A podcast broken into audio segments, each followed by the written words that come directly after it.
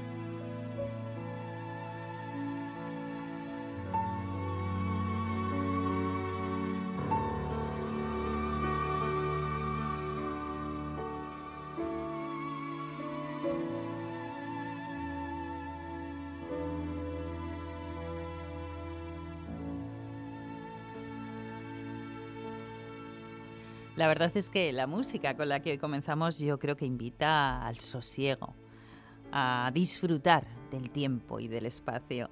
Hoy con nosotros está Sonia Fernández Vidal. Bienvenida, ¿cómo estás, Sonia? Muy bien, un placer estar con vosotros, como siempre. ¿Quién te iba a, ti a decir, quién le iba a decir a Sonia que de trabajar en, en esa organización europea para la investigación nuclear, que es el CERN, iba a pasar a convertirse en autora de bestsellers? Porque es que tus libros ya eh, ¿Se han traducido, por ejemplo, hasta La Puerta de los Tres Cerrojos a cuántos idiomas? Pues pienso que van por 14 idiomas ahora, sí, sí. La verdad es que ha tenido bastante tracción. Te has convertido, como digo, en una autora de éxito, firmando en todas las ferias habidas y por haber, con gran cantidad de seguidores. Y es que la ciencia, Sonia, es atractiva si nos la saben contar. Claro, efectivamente. Yo pienso que, tengo truco porque la verdad es que tengo la suerte de poder explicar un tema que es fascinante. La ciencia atrae más que un agujero negro, podríamos decir. Y sobre todo la física moderna, como es la física cuántica o la teoría de la relatividad, siguen siendo cosas a veces tan extrañas pero también exóticas que a la vez también atraen. Hay muchísima gente muy interesada por saber eh, qué nos cuenta del universo, de todas estas teorías nuevas. Sonia Fernández Vidal es doctora en física, además das clase, has trabajado y colaborado en centros de prestigio como ese CER del que yo hablaba, o el Instituto de Ciencias Fotónicas, que yo te pregunto, bueno, dinos a los mortales qué es el CER, qué es el ICFO, ¿qué hacéis allí los científicos? Pues mirar, el ICFO es un centro que de hecho está, está aquí en nuestro país, es uno de los centros de fotónica más importantes que hay en todo el mundo y hay grandes científicos uh, trabajando en esta institución. Y fotónica significa luz, básicamente allí lo que se hace es estudiar la luz a todos los niveles con aplicaciones para la biomedicina, aplicaciones para la física cuántica también, utilizando pues la luz con los fotones, que son estas partículas de luz. Y después, por ejemplo, el CERN Sabéis que es este Centro Europeo de Investigación Nuclear que está en la frontera entre Suiza y Francia.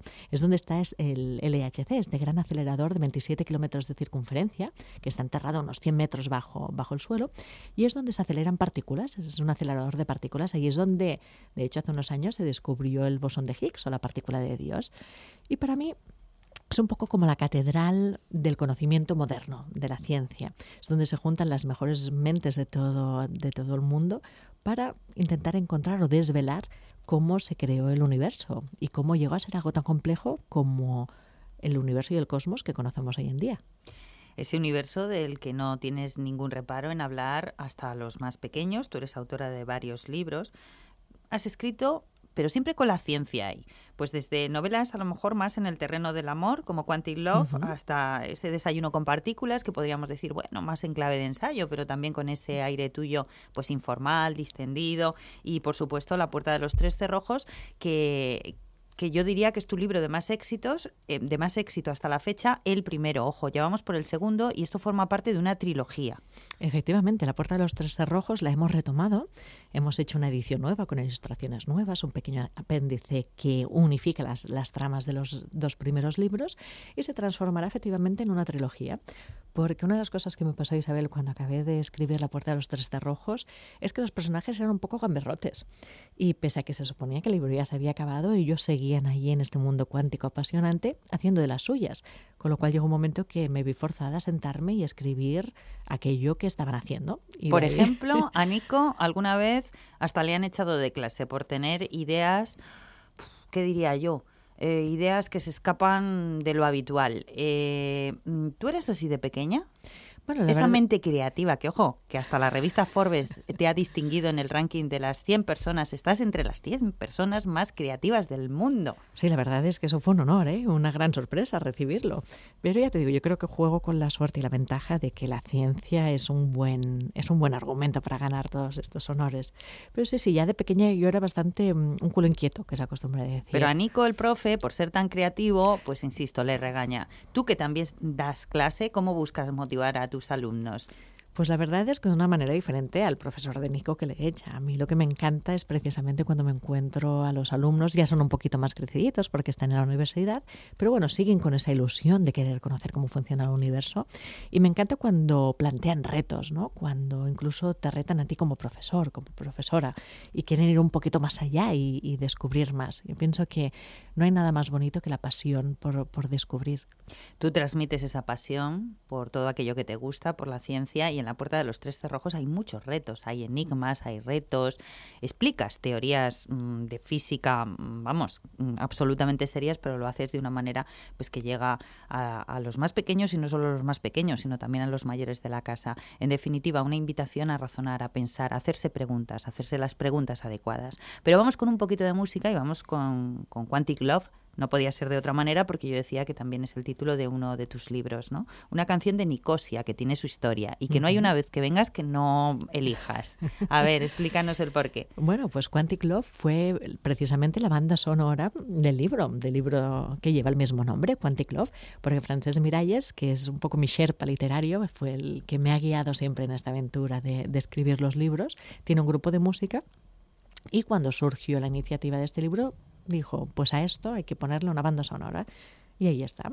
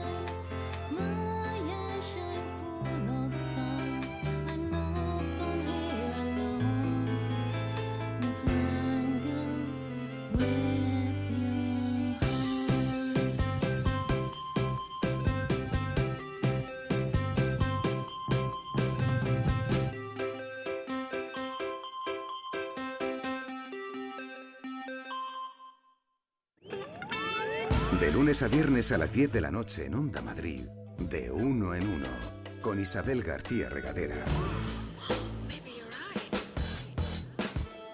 101.3 y 106 FM. Sonia Fernández Vidal, autora de libros, física. La física eh, por regla general a la gente parece que nos cuesta entenderla, pero al final es algo que nos rodea, o sea, es nuestra vida cotidiana, ¿no? Totalmente. De hecho, la física o la física clásica incluso mm, se fue desarrollando eh, de observar nuestro alrededor. Por ejemplo, el tiro parabólico, de tirar las lanzas para intentar cazar a los animales en la prehistoria, y así fue desarrollándose toda la tecnología que, de la que disfrutamos hoy en día. Incluso la física cuántica disfrutamos de esa tecnología, aunque parezca que son cosas tan extrañas, ¿no? Cuando hablamos de estos gatos vivos y muertos. O que ¿Cuál sería la, la diferencia sustancial para aclararnos entre la física tradicional y la física cuántica? Pues mirar, la física que llamamos física clásica es la física hasta finales del siglo XIX.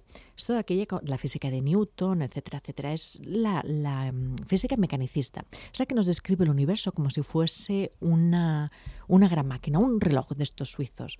Según la visión cosmológica de la física clásica, cualquier movimiento, cualquier fenómeno sería el resultado pues, de mover los engranajes de este reloj gigantesco. Como ves, parece un universo completamente ordenado, obediente, predecible, determinado. Esa es la visión un poco cosmológica de la física clásica. Sin embargo, en 1900, cuando la física cuántica entró de sopetón en el mundo de los físicos, fue cuando empezaron a estudiar la esencia de la materia, o cuando vamos a descubrir cómo se comportan las partículas más pequeñas incluso que los átomos, o cuando empezaron los físicos a adentrarse en esta esencia de la materia, descubrieron que estas partículas, que al final son los ladrillos que forman absolutamente todo lo que hay en el universo, se comportaban de unas maneras muy extrañas. De repente atravesaban paredes, podían estar en dos sitios simultáneamente, de observarlos a no observarlos, se comportaban de una manera diferente, se podían teleportar, vamos, cosas completamente alocadas. Es como si ese reloj suizo, ¿no? Tan perfecto, de repente, pum, estallaran todos los muelles y se volviese el universo completamente loco. Yo creo que los científicos de aquella época debió ser un momento apasionante también, pero seguro que más de uno se llevó las manos a la cabeza y dijeron, el universo se ha vuelto loco. ¿Qué nos está intentando decir de todos estos comportamientos tan extraños? Y tú que desde niña ya tenías esa mente inquieta, ¿en qué momento eh, surge el flechazo y dices, es que lo mío es esto, yo quiero conocer este universo loco y explorarlo? Hasta, hasta las últimas consecuencias, que yo diría que es un universo prácticamente inexplorable de tanto que hay por, explorar. Exacto, que de hecho solo conocemos, la materia solo es un 4% ah, de lo que conocemos, el resto es todo materia oscura y energía oscura, o sea que no conocemos casi casi nada. Pues mira, la verdad es que yo ya de pequeña quería ser científica. Eso, mira, no sé por qué lo tenía Eso como lo tenías muy claro, ¿no? Y cuando llegué al instituto y estudié física por primera vez, la verdad es que quedé maravillada. Y eso que era la física clásica, ¿no? Esta visión de este reloj gigantesco. Pero de repente cuando el profesor ¿no? nos está explicando las leyes de Newton y toda esta parte de la física, yo pensé, mira, esta, este campo del conocimiento es el que me puede explicar el porqué de todo. Porque tú eras una niña que ya te, te ibas preguntando el, porqué, de todas las cosas. ¿Por qué estamos aquí? ¿Cómo el universo funciona como funciona? ¿Por qué las cosas se mueven como se mueven? ¿Cuál es el sentido? Del por qué estamos aquí. Casi, casi, bueno, podría haber sido por filosofía ¿eh? también. ¿no? son preguntas bastante parecidas, si no las mismas en realidad y me dio la sensación que la física me podía dar todas las respuestas. Entonces, lógicamente, efectivamente, decidí ir a la universidad de estudiar física y de repente creo que fue en segundo de carrera que tuve mi primer encuentro con la física cuántica. Y me sucedió lo que acostumbran a decir, que cuando crees que tienes todas las respuestas, llega al universo y te cambia todas las preguntas. Y tuve esta crisis también que debieron tener estos científicos de 1900. De repente las leyes de la física parecía que se volvían locas. Yo que estudiaba física porque parecía que el universo era predecible, que podías entender cómo funcionaba todo, y de repente me encontraba con un panorama de partículas alocadas que hacían lo que querían. Entonces, bueno, quedé completamente fascinada y atrapada en la órbita de la física cuántica y ya no pude salir de allí, me metí de cabeza y quedé pues atrapada hasta el día de hoy. Una de las cuestiones que planteas en la puerta de los tres cerrojos, una de las máximas que nos dices, es que para llegar a las conclusiones adecuadas hay que hacer las preguntas correctas. ¿Eso es lo que debe hacer o hace un buen científico?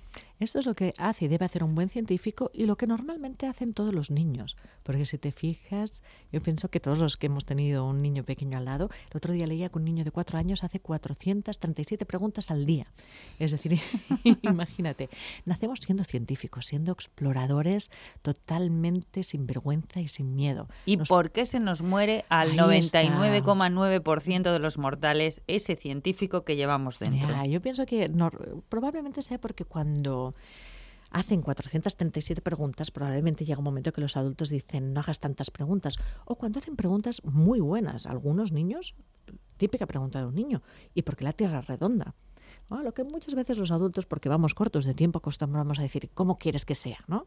Y venga, sigue jugando. Damos, muchas cosas, por sabidas y por supuestas. Y si te pones a pensar, ostras, es una pregunta muy buena, es una pregunta fundamental.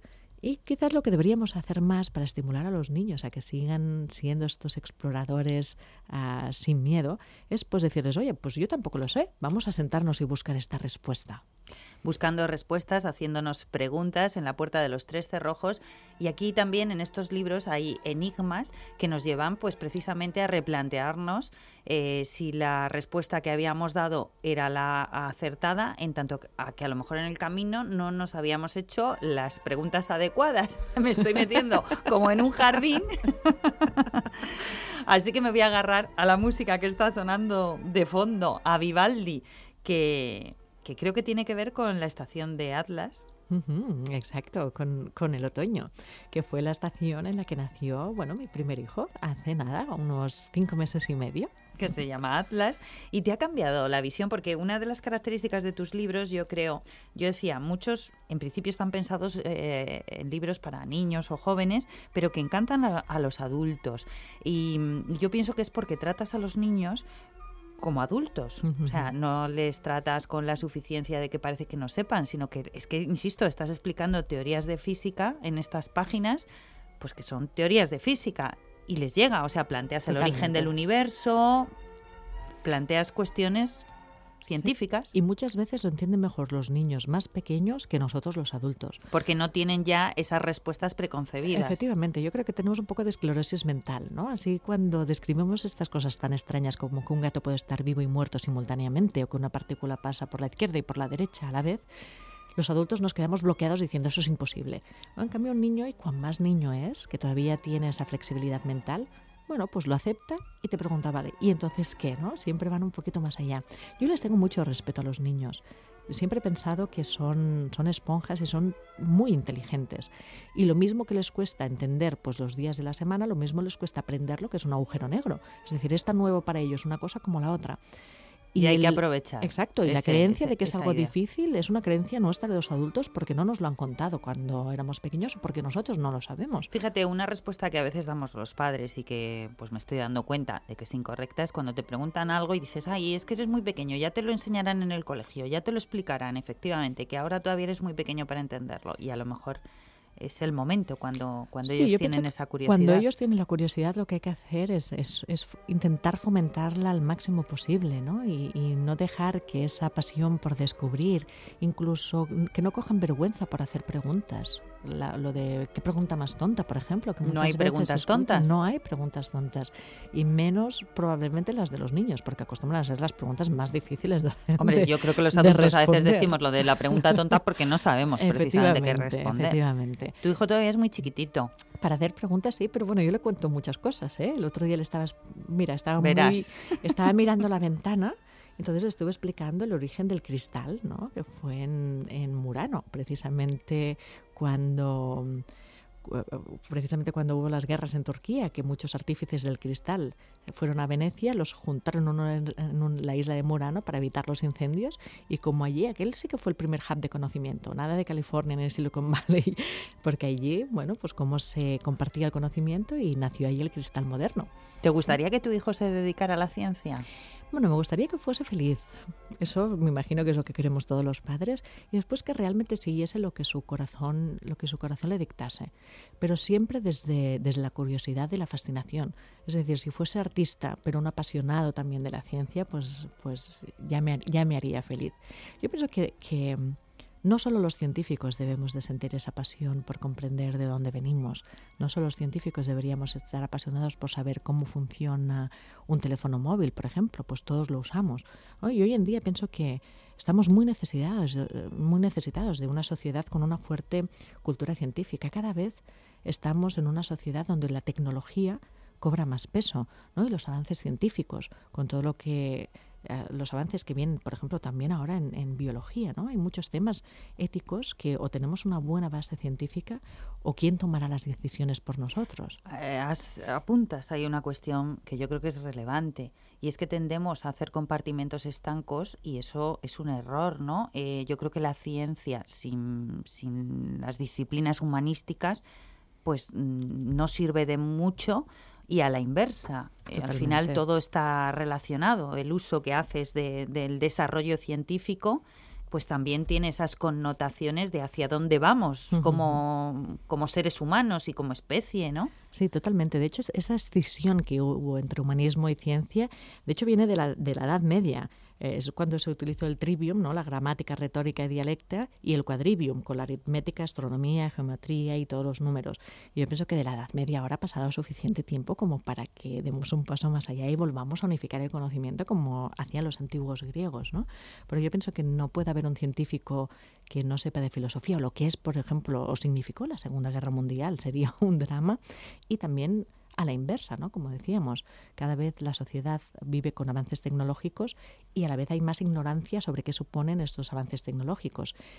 Y avances tecnológicos sumados con la ignorancia es una mezcla bastante explosiva. Y claro, muy peligroso. Es muy peligrosa, efectivamente.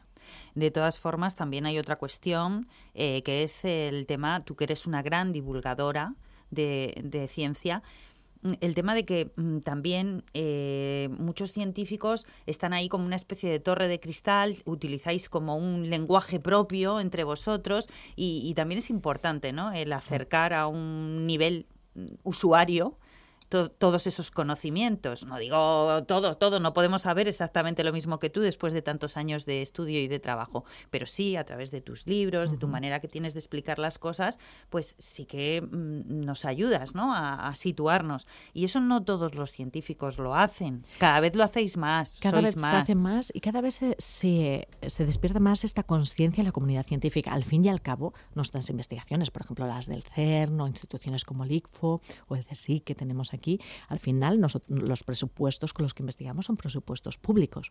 Por lo tanto, es bueno también que retornemos algo a la sociedad y a la vez también que la sociedad sepa por qué es importante investigar, por qué es importante invertir en I más D I. Ahora cada vez más se utiliza la frase y se intenta recalcar que no son los países más ricos los que invierten en ciencia, sino que los países son más ricos porque invierten en ciencia. Desde las comunidades científicas no hacemos este esfuerzo por divulgar y que la gente sepa lo que estamos haciendo. y que sepa la utilidad, que muchas veces hablamos de avances científicos que cuando vemos las noticias pensamos, bueno, ¿y? Y, si alguien nos explica cómo nos afecta eso, eh, hasta qué punto nos puede afectar en nuestra vida cotidiana, lo, vamos a comprender mejor. Y seremos nosotros los que exigiremos a nuestros políticos que efectivamente se invierta en investigación y en, y en, desarrollo. Pero bueno, ahí estamos, todavía tenemos unos cuantos deberes Hay mucho trabajo para hacer. Bueno, La Puerta de los Tres Cerrojos, decíamos, eh, primera entrega, un auténtico éxito. Tenemos ya la segunda parte de esta trilogía, porque los personajes pedían más. La senda de las cuatro fuerzas. Y cuestiones, como yo decía, que planteas para que, bueno, desde los más pequeños de la casa se hagan muchas preguntas, ¿no? Eh, esa puerta de los tres cerrojos que simbólicamente, podríamos decir, abre la puerta, valga la redundancia, hacia una, no sé cómo decir, realidad, un mundo cuántico, una realidad paralela, sería la forma correcta. El mundo cuántico, sí, el mundo cuántico, ya me gusta así, ¿no? Nosotros estamos en el mundo clásico y Nico y sus amigos, lo que, bueno, Nico se introduce en el mundo cuántico y allí con sus amigos pues tiene que vivir bastantes aventuras. En esta segunda, en esta segunda parte, de Nico la responsabilidad de que el mundo cuántico sobreviva, porque está sucediendo algo y el mundo cuántico está desapareciendo. Pero si desaparece el mundo cuántico, también nuestro mundo clásico ah, corre peligro. Por lo tanto, él y Kiona, Suada y Elwen, pues tendrán que devolver el equilibrio a, a nuestro cosmos algo que dices en las páginas del libro, si quieres que sucedan cosas diferentes, deja de hacer siempre lo mismo. ¿Cuál es el significado de tan enigmática frase? Parece evidente, pero aquí bueno, para Nico supone el empezar y el, y el encontrar esa casa con la puerta de los tres cerrojos y el recorrer el camino al instituto por un camino completamente diferente. Pero yo pienso que eso es un ejercicio, antes que hablábamos de creatividad, que deberíamos aplicarnos todos en el día a día. O sabemos que para ejercitar nuestras neuronas y nuestra creatividad, lo que debemos hacer es plantearnos el por qué hacemos las cosas, no hacer siempre lo mismo porque siempre se ha hecho así, sino buscar caminos nuevos para mantenernos más vivos y vivir un poquito más despiertos ¿no? en nuestro día a día, no vivir dormidos o darnos cuenta el, el último día de nuestra vida que hemos estado la mayor parte de nuestra vida más dormidos que despiertos. También dices que dos caminos eh, se bifurcaban en un bosque y yo, yo tomé el menos transitado y eso marcó toda la diferencia. Como bien dices, no necesariamente a lo largo de la vida tenemos que ir por el camino trazado o por el camino fácil, ¿no? A veces hay que elegir otro camino. ¿Y, ¿Y cómo le explicas a los pequeños también, por ejemplo, el Big Bang, el estallido que da origen al universo? Esto vamos, lleva, la humanidad lleva no sé cuánto tiempo intentando entenderlo. Pues la verdad es que la puerta de los tres cerrojos es con un partido de materia contra antimateria. Bueno, bueno, bueno, siguiente, antimateria. A ver, en el libro, aparte de enigmas y todo este tipo de cosas y teorías, al final hay también un, un glosario, un, glosario, un diccionario de terminología.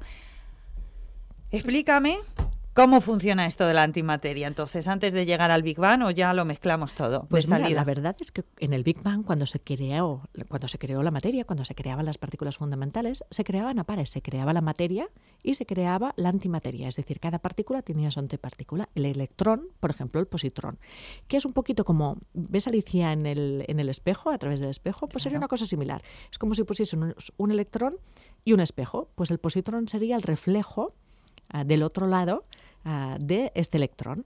La carga, por ejemplo, del electrón es negativa, la del positrón sería positiva. Sería como, como estos mundos distintos ah, que hay a través de este espejo. Sin embargo, hay una pregunta que los científicos todavía no sabemos resolver. Y es que en el momento en el que la materia y la antimateria entran en contacto, es decir, en el momento en el que el electrón y el positrón chocasen los cinco, por decirlo de algún modo, se eliminarían, se fusionarían, quedarían completamente eliminados entre sí si en, el si en el origen del universo se creó tanta materia como antimateria, se tenían que haber eliminado y en realidad no debería haber nada en nuestro cosmos. Algo sucedió para que la materia ganase por oleada la, antimateria. Exacto, ganó la partida, que es por eso se, se, hace un ejemplo en la puerta de los tres cerrojos con una especie como de partido de fútbol, ¿no? Y gana la materia para acabar creando el universo que conocemos hoy en día. Y en cuanto al tiempo, el tiempo es relativo, claro, está la teoría de la relatividad de Einstein, pero esto, mm, ¿cómo se lo explicas también a los niños? Bueno, pues Nico cuando entra en el mundo cuántico, uno de los primeros sitios al que va a parar es un taller de relojería, de relojería relativa. Y allí los relojes funcionan diferente y ahí es donde aprende la teoría de la relatividad especial, que como bien decías, nos describe un tiempo completamente diferente al que pensamos aquí, que pensamos que el tiempo es siempre igual. Sin embargo, no es así. El tiempo es relativo, valga la redundancia, y en realidad cuanto más rápido más, más despacito pasa el tiempo.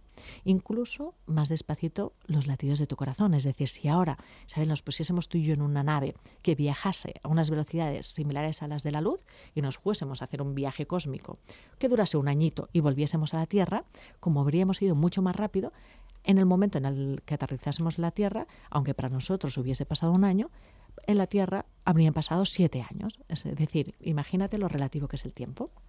Ahí es nada. Está sonando de fondo música. Maniobras orquestales en la oscuridad. ¿Por qué? El Enola Gay. En realidad, esta, esta canción, que seguramente nos suena a todos de, haberla escuchado muchas veces. Y bailado en la y discoteca. Bailado en la discoteca, tiene un, un significado bastante más triste del que nos podría parecer. Enola Gay era el nombre del bombardero que lanzó la primera bomba atómica del proyecto Manhattan que se desarrolló en el proyecto Manhattan. Y en, esta segundo, en este segundo libro, La Puerta de los Tres Cerrojos, tiene su protagonismo, porque cuando recorremos la senda de la fuerza nuclear, ah, de la fuerza nuclear fuerte, Nico y sus amigos se montan en un avión que en principio piensan que es totalmente inocente, pero va sonando esta melodía hasta que la reconocen y recuerdan que era precisamente el bombardeo, el bombardero que lanzó esa primera mm, bomba atómica. Y a partir de aquí pues empiezan a conocer, se encuentran con los gluones, que son los responsables de la fuerza nuclear fuerte, y les explican, por ejemplo, cuál fue el resultado de la bomba atómica. Pienso que es importante que, lo que decíamos antes, ¿no? aunque sean niños, tienen, tienen la capacidad de comprender, tienen también la capacidad de comprender que la ciencia no es buena en sí misma, no es buena ni mala, pero, pero el uso que se puede hacer de ella pues depende de las decisiones que los seres humanos tomamos. Y poder explicar incluso a niños de nueve años que existió el proyecto Manhattan y que tuvo también unas consecuencias y no siempre son positivas, también es algo bueno.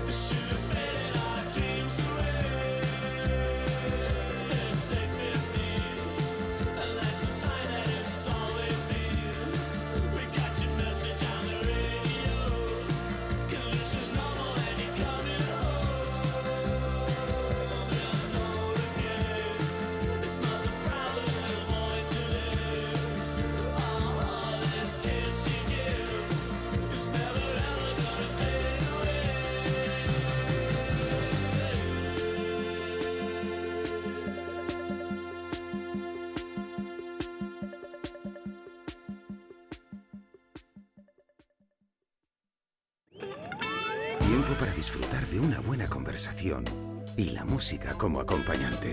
De uno en uno. En Onda Madrid, con Isabel García Regadera.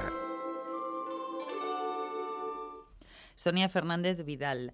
La Puerta de los Tres Cerrojos y La Puerta de los Tres Cerrojos, La Senda de las Cuatro Fuerzas, segunda entrega de esta trilogía en la que se mezclan aventura, ciencia, un poquito de todo, mucha diversión, eso sobre todo, y esa puerta al mundo cuántico que abre Nico, un mundo cuántico en el que hay teleportación, superposición. A ver, empecemos por ahí, no voy a decir más cosas porque si no nos metemos en un jardín. La teleportación. Esto que vemos, por ejemplo, en las películas de ciencia ficción, realmente eh, puede tener una explicación científica. ¿Realmente podríamos llegar algún día a verlo con nuestros ojos? Pues según la teoría es totalmente factible y de hecho ya se ha hecho la teleportación, teleportación cuántica, pero de partículas fundamentales. Es decir, todavía no de personas como tú o como yo. Yo tampoco lo probaría la primera vez que lo pruebe. Hombre, todos hemos visto la película esa de, de, la mosca. Efectivamente, o sea que por si acaso que lo pruebe otro, pero con partículas fundamentales, como decíamos, ya se ha hecho, de hecho, desde hace bastantes años, que ya se eh, teleportó. Me, me quedo muerta desde hace años. Sí, sí, esto ya es tecnología antigua. sí, es tecnología antigua. Ah, que lo que se hace básicamente es, la única diferencia que hay entre la teleportación que se ve la ciencia ficción es que la teleportación de la ciencia ficción desapareces en un sitio y apareces en otro. En la teleportación cuántica tú necesitas que haya, por ejemplo, si quieres teleportar un electrón, necesitas tener una partícula en el estado de inicio y uno en el de final. Y lo que haces es teleportar la información. Casi casi podríamos volver a los pitagóricos, ¿no? cuando decían que en realidad pues nosotros estábamos hechos de forma y, y, materia, no sé exactamente cómo decían, ¿no? forma y masa. Pues en cuántica sería información y masa. Básicamente lo que hacemos es teleportar la información que hace que tú seas tú. Pero a ver, pregunto, que a lo mejor voy a preguntar una tontería que no sé si lo he entendido bien. Es como si hubiera si, si, hubiera otro cuerpo y yo estoy aquí y hay otro cuerpo equivalente al mío en otro sitio y la información que soy yo la traslado al otro cuerpo, pero Mira, necesitaría podría ser otro en cuerpo. realidad un queda menos elegante, iba a decir un saco de patatas, más o menos que tuviese las mismas partículas fundamentales que tú, podríamos poner un saco de Ah, yo me puedo convertir en un saco de Sí, patatas o un, pa- saco de patatas se puede convertir en mí. Exacto. Ah, decir, el número de partículas, no es que sea, no es tenemos que, todas ser. tus, tus partículas fundamentales estuviesen también en el sitio de destino y lo que transformaríamos es la información que a ti te hace tú, porque sabes que en realidad todo lo que estamos viendo a nuestro alrededor, en este estudio ahora, la mesa, la silla en la que estamos sentadas, tú y yo, todo está formado de quarks y de electrones, que son las partículas fundamentales que conocemos al menos hoy en día. Y la única diferencia en que tú seas tú y, y esta silla Es la información que reciben las partículas. exacto, de cómo están estructurados o organizados. Entonces lo que haríamos sería teleportar esta información. ¿Y qué sería la superposición? La superposición es, es algo apasionante que pasa en, el mundo cuántico. Mira, Isabel, ahora nosotros cuando salgamos de aquí del estudio, po- cuando salgamos por la puerta, podemos recorrer el camino hacia la izquierda o bien hacia la derecha, pero tenemos que escoger uno de los dos. Sin embargo, en el mundo cuántico no hace falta que escojamos. En el mundo cuántico, si ahora saliésemos del estudio y hubiésemos atravesado por los tres cerrojos, igual que Nico, ¿Podríamos recorrer los dos caminos de manera simultánea? efectivamente podríamos estar recorriendo los dos a la vez. O, por ¿De ahí lo del gato vivo y muerto? Ah, De ahí, efectivamente, lo del gato vivo y muerto. famoso está- gato. El gato de Schrödinger, básicamente lo que se está es un estado de superposición. Schrödinger hizo el siguiente experimento mental. Él cogió un gato y lo puso en una, en una fue mental, ¿eh? no maltrataron ningún gato, y lo puso en una caja con un dispositivo venenoso. Ese dispositivo se activaba del siguiente modo. Hacíamos recorrer una canica por un caminito y se encontraba con una bifurcación. Si la canica escogía el camino de la izquierda, se activaba el dispositivo venenoso y teníamos como resultado el gato muerto en la caja. Y si cogía el de la derecha, no se activaba el mecanismo, no había veneno, por lo tanto el gato estaba vivo en la caja. ¿Ves el problema? Que es la canica es cuántica, ¿qué pasa cuando llega a la, a la bifurcación? Que recorrería los dos caminos a la vez. Activaría y no activaría el dispositivo venenoso simultáneamente y como resultado tenemos al gato vivo y muerto dentro de la caja. Eso es el- lo que nos dice el mundo cuántico el principio de superposición. Y en el mundo cuántico también se pueden atravesar paredes. Efectivamente. De hecho, también nosotros. Lo que pasa es que para que se cumpliese la probabilidad, Isabel, de que pudiésemos salir de este estudio Atravesando, la pared. tendríamos que darnos tantos golpes contra la pared como tiempo de existencia del universo. Y para eso han inventado las puertas, que es un invento bastante bueno. ¿Qué son los saltos cuánticos? Pues mira, los saltos cuánticos básicamente es cuando en un átomo, que podemos visualizarlo un poquito ¿eh? como una metáfora, como un sistema solar, ¿no? Tenemos el núcleo y los electrones que van dando vueltas alrededor de este núcleo, pues los electrones que están en las capas más externas o las órbi- órbitas más externas, como si dijésemos Júpiter, podría dar un salto y aparecer pues en el sitio de Marte, por ejemplo. Sin embargo, los electrones son bastante curiosos. Y es que para hacer ese recorrido no pueden hacer todo el recorrido como haríamos nosotros, encontrando un camino y pim pam, pim pam, yendo viajando entre órbita y órbita, sino que tienen que desaparecer de una órbita y aparecer en otra. Y a eso se le llama un salto cuántico.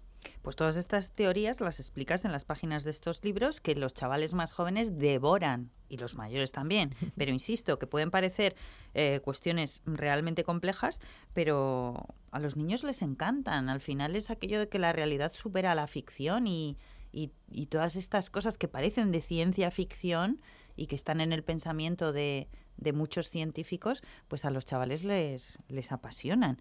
El universo realmente es, es apasionante, está lleno de curiosidades eh, y las preguntas podrían ser infinitas. Y volvemos al tema de a lo mejor no quedarnos en las obviedades, ¿no? Por ejemplo, pues el sol, el sol es fundamental para nuestra vida, eso lo sabemos todos, todos. ¿Y, y la luna?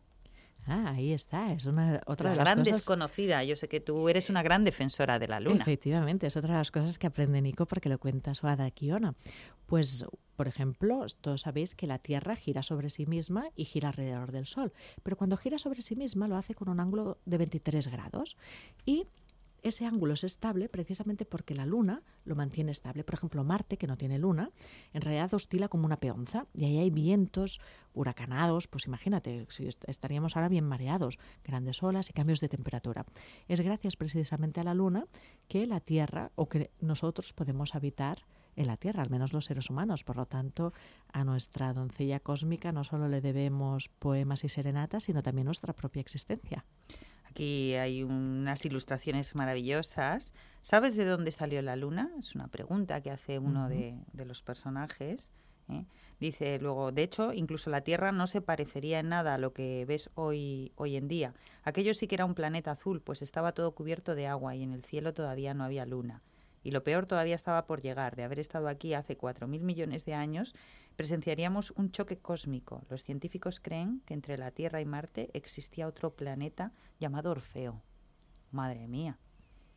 Y, en cuanto a las ilustraciones, ¿tú qué parte activa mm, has tenido, has supervisado sí, de cómo está estructurado el libro? El ilustrador me iba mandando sus, sus bocetos y la verdad es que me, me encantó la sinergia que hubo, porque, por ejemplo, cuando dibujó a De Coherencia, que de coherencia juega un papel fundamental en, esta segunda, en esta segunda trama, la dibujó exactamente como yo me la había imaginado.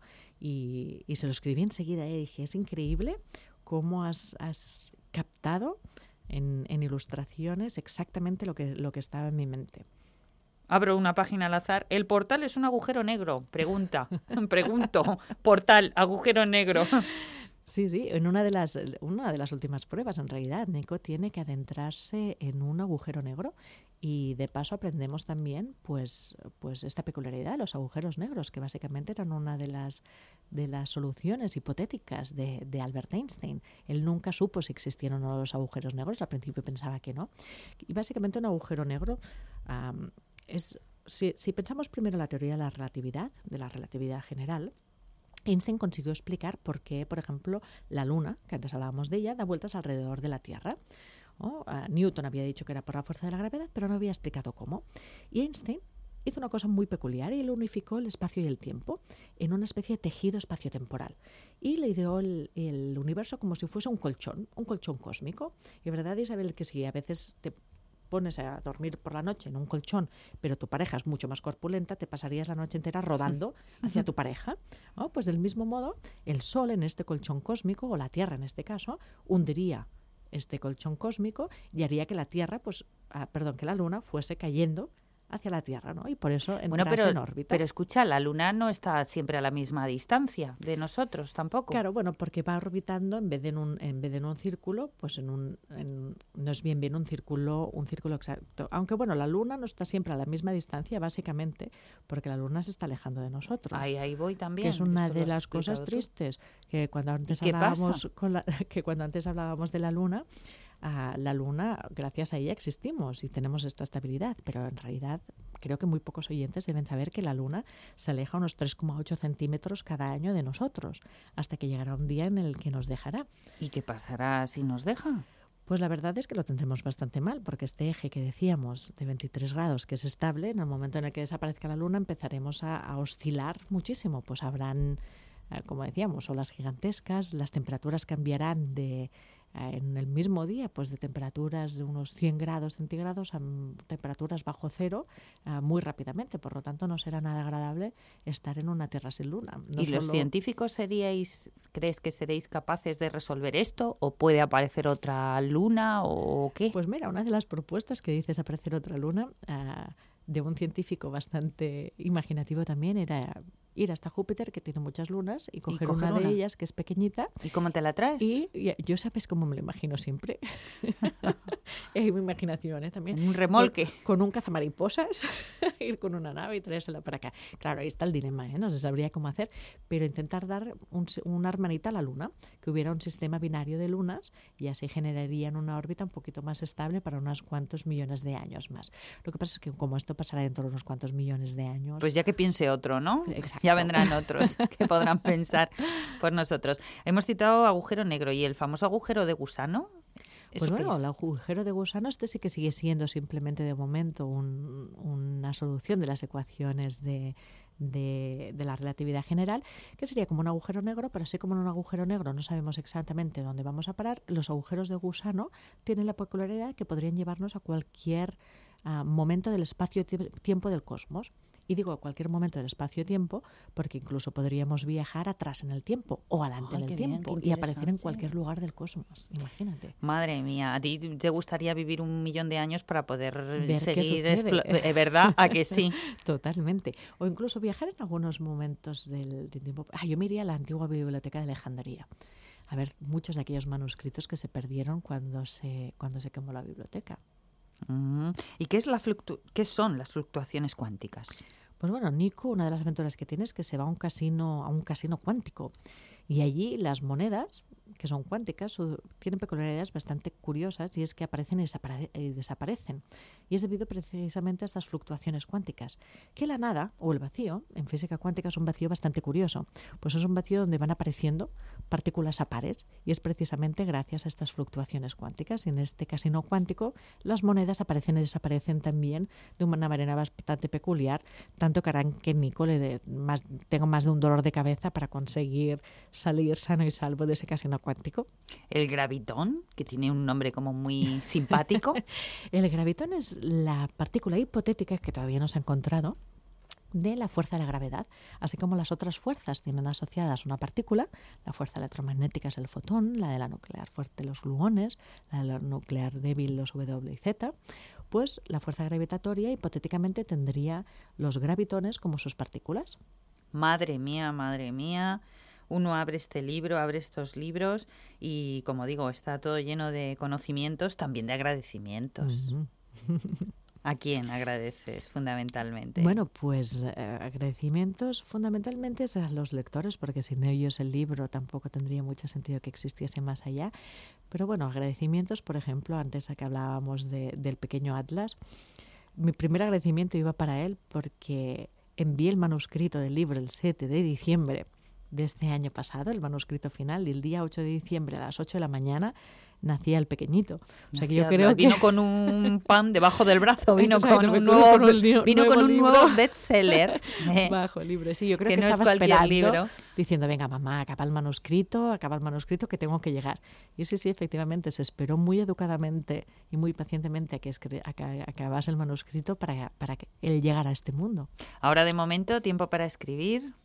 Bueno, ahora de momento difícil, poco tiempo para escribir, precisamente también porque un bebé ocupa muchísimo tiempo, pero bueno, ya estoy con las manos en la masa porque el tercer volumen llegará ya, en breve. bueno, eh, los, los, lectores están tan ansiosos que me consta que la gente pregunta ya por el libro en las tiendas creyéndose que ya está el tercero, ¿a que sí? Sí, pero se hará esperar mucho menos que del primero al segundo. Probablemente 2019 o inicios del 2020 ya estarán en librerías. ¿Qué ha pasado en el camino? ¿Por qué el segundo se ha hecho tanto esperar? Porque yo intuyo que ha sido porque se han ido cruzando pues otros proyectos. Sí, básicamente se cruzaron otros proyectos. Enseguida surgió la idea de hacer este Quantic Love que habíamos hablado antes, eh, que el objetivo era trabajar un poco el problema de género en la ciencia y por eso si la montaña no va a Mahoma, Mahoma va a la montaña, ¿no? Si las chicas costaba que leyesen libros de ciencia y sin embargo les gustan más las novelas de amor, ¿por qué no hacer una novela de amor ambientada en un en, ciencia, como es el CERN, ¿no? este laboratorio que decíamos.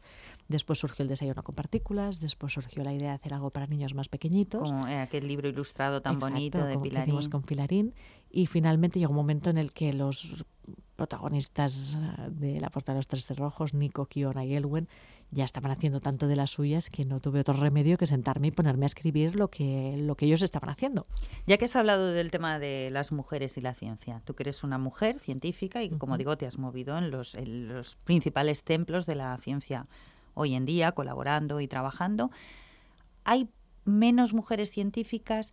Se os ve menos, porque a lo largo de la historia ha habido grandes científicas que han hecho grandes trabajos y grandes descubrimientos, pero que en muchos casos, no voy a decir que eh, se hayan silenciado, que muchos sí, pero a lo mejor tampoco se les ha dado la visibilidad o la trascendencia que si ese mismo descubrimiento o ese mismo trabajo lo hubiera hecho un hombre. Efectivamente, sí, sobre todo hace años atrás. ¿eh? Hoy las cosas afortunadamente han cambiado mucho. En eso estamos afortunadamente las científicas de hoy en día vamos a hombros de gigantes, porque sí que ha habido muchísimas científicas que sí que fueron no silenciadas, pero sí ah, olvidadas, ¿no? No se les dio reconocimiento que, como bien decías, se les hubiese dado si, si hubiesen sido hombres. Sin embargo, hoy en día la, la, mujer empieza a tomar muchísima relevancia. En el CERN, por ejemplo, que es la catedral de la física moderna, tenemos una directora por primera vez, ¿no? Está Fabiola Gianotti, que es una excelente científica y me gusta mucho, el otro día escuchaba de ella decir que ella era científica antes que mujer, ¿no? Y me gustaba mucho que pudiese decir esto, que pudiese poner en manifiesto que la ciencia tras, uh, trasciende nacionalidades, trasciende sexos, trasciende religiones e ideologías, ¿no? Yo creo que uno nace con una mentalidad científica, uh -huh. casi viene a este mundo con una mentalidad, ¿no? Que es la que le orienta un poco hacia donde quiere ir en la vida. Sí, totalmente. Y además, bueno, y, y, y volviendo a un caso como lo que es el CERN, yo pienso que mm, la comunidad de científicos que hay en el CERN tiene una misión tan importante o tan fuerte que es comprender qué sucedió al, inicio, al inicio del universo, ¿no? Cómo, o cómo surgió todo desde, desde este Big Bang, cómo funciona todo, cómo funciona, uh, que hace que trascienda pues que un científico pueda ser de Irán, que un científico pueda ser católico, que pueda ser hombre o que pueda ser mujer. ¿no? Parece que a veces allí se ven más cerebros con patas y da igual todo lo demás. Pero pienso que es un buen ejemplo de, de un centro de, donde las naciones se unen por un objetivo común. Y decías, bueno, que por lo tanto eh, hoy el papel de la mujer obviamente no, no es igual que hace años, uh -huh. pero a lo mejor sí faltan vocaciones porque no se fomentan, ¿no? Por lo que sí es... que es cierto, efectivamente, como bien decías, yo pienso que lo que necesitamos es que cada vez haya más visibilidad de las mujeres científicas, porque necesitamos roles al final que las... Efectivamente, referentes, ¿no? Que las niñas, que el referente de las niñas también sean mujeres fuertes, mujeres emprendedoras, mujeres científicas. Ahí está. Yo pienso que una de las, de las responsabilidades de los medios de comunicación y también de las mujeres que son científicas es salir darse a ver para que precisamente puedan servir como referentes para estas niñas que quizás no se hubiesen planteado el ser científicos pura y simplemente porque el, el, imaginario, el científico es un hombre, además mayor, con el pelo blanco y rizoso, ¿no? Básicamente, si conseguimos romper con ese estereotipo y, y, dar visibilidad, cambiarán las cosas. Y con la mente así como un poco ida, los científicos, que cada vez que me hablas del CERN, me gusta preguntarte por esto, esos cerebros con patas que estáis allí, yo creo que ya te lo he preguntado en alguna ocasión, cómo es una cena, una comida vuestra, que estáis especulando efectivamente con la materia, la antimateria, los agujeros negros, ¿Cómo, ¿Cómo, sois en la vida íntima? Bueno, pues la verdad es que lo que me gustó mucho de escribir Quantic Love es que describía al final un centro como es el CERN, un centro de investigación en el que en vez de tanto científico viejo, en realidad hay una comunidad de jóvenes científicos. Gente que, divertida. Gente divertida que pues sí que durante las comidas quizás hablamos sobre agujeros negros, también durante las cenas, pero que después también saben... Y hay chistes de científicos. Salir, totalmente, salir, divertirse, llorar, enamorarse, pues lo que hace cualquier comunidad de jóvenes. Pues yo creo que una buena despedida puede ser el tema Shiny Happy People de Rem, que lo has elegido uh -huh. para que sonara durante la charla. Dime si lo has elegido por algún motivo especial. Bueno, la verdad es que esta canción siempre me ha acompañado porque para mí plasma bastante lo que es la alegría. Es uno de los valores que parece que últimamente se está perdiendo y me gusta mucho reivindicarlo. La alegría es algo que debemos devolver a nuestro día a día. Pues Nacho Cerezo en la realización técnica nos pone esa canción. Sonia Fernández Vidal, un placer. Yo, por favor, te pido que cada vez que vengas a Madrid nos visites, por porque aprendemos muchísimo a tu lado y encima nos divertimos. Por supuesto, ya sabes que me encanta estar aquí con vosotros. Gracias.